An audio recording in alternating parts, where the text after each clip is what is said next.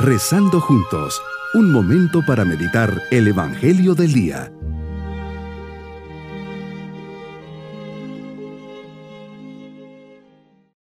Llenos del amor de Jesús que ha nacido, recordamos este día 26 de diciembre el martirio de San Esteban.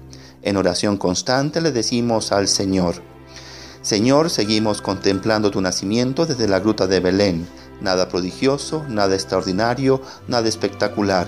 En el silencio de la noche naces en Belén. Los pastores y reyes verán solamente a un niño envuelto en pañales que, como todos los niños, necesitan de los cuidados maternos. Un niño que ha nacido en un establo y que no está acostado en una cuna, sino en un pesebre. Así es el gran misterio de tu nacimiento al cual me inclino y contemplo en mi oración. Meditemos en el Evangelio de San Mateo capítulo 10 versículos 17 al 22. Señor, no les tengas en cuenta este pecado. Después de la solemnidad de la Navidad resuena en nuestro corazón estas palabras que nos llevan al Calvario. Son las palabras que Jesús crucificado pronuncia en defensa de sus propios verdugos. Son también las palabras que Esteban, el primer mártir cristiano, dice antes de morir lleno de celo en el anuncio de la buena noticia, lleno de fuerza frente a sus adversarios, sabe testimoniar su fe en ti hasta derramar su sangre.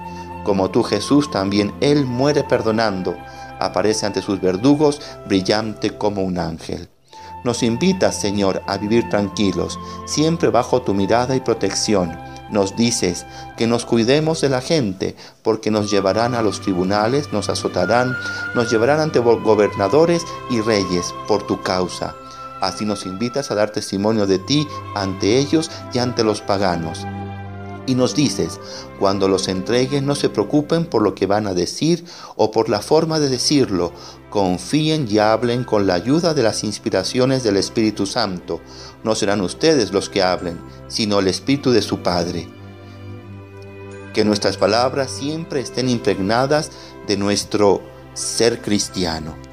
Qué importante es hablar cuando sea necesario para defender nuestra fe, para hacer una corrección fraterna, para hablar bien de una persona, para manifestar nuestras convicciones tenemos que actuar con caridad, practicando las buenas maneras, siempre guiados por Dios que es amor.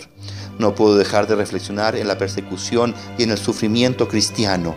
Para entender este mensaje debo considerar con frecuencia tus sufrimientos, Señor que te acompañaron desde tu nacimiento hasta tu muerte en la cruz.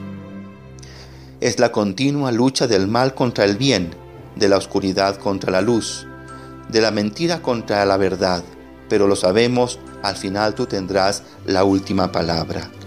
El día a día, con sus miles de actividades, nos brinda mil ocasiones para vivir con amor, ofreciendo todo a Jesús el cansancio, el trabajo de cada día, la enfermedad, la falta de tiempo para hacer cosas que nos gustaría, la renuncia continua para conservar mi vida de gracia, la paciencia con los defectos de un ser querido o compañero de trabajo.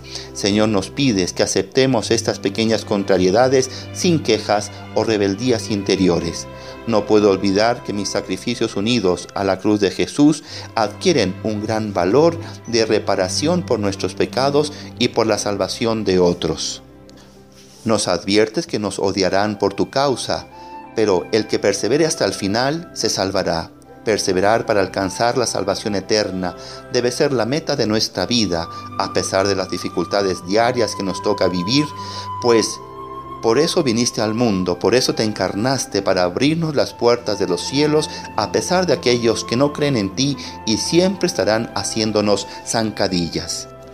Escribe el obispo Fulgencio, Cristo fue envuelto en pañales, hoy Esteban fue revestido por él de inmortalidad. La fecundidad de su sacrificio no se hace esperar. El joven Saulo, que está presente en la ejecución y la aprobaba, poco tiempo después será conquistado para el amor de Jesús y se convertirá en el apóstol de las gentes.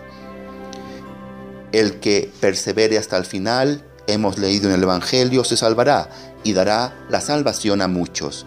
Mi propósito en este día es pedir por los cristianos perseguidos por su fe, que el Señor les dé fortaleza y amor para confiar siempre en la acción del Espíritu Santo en sus vidas.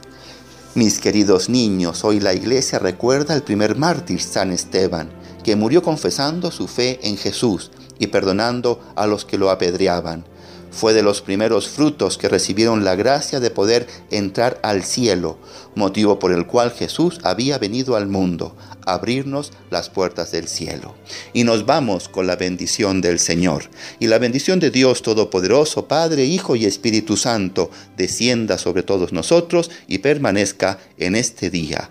Bonito día.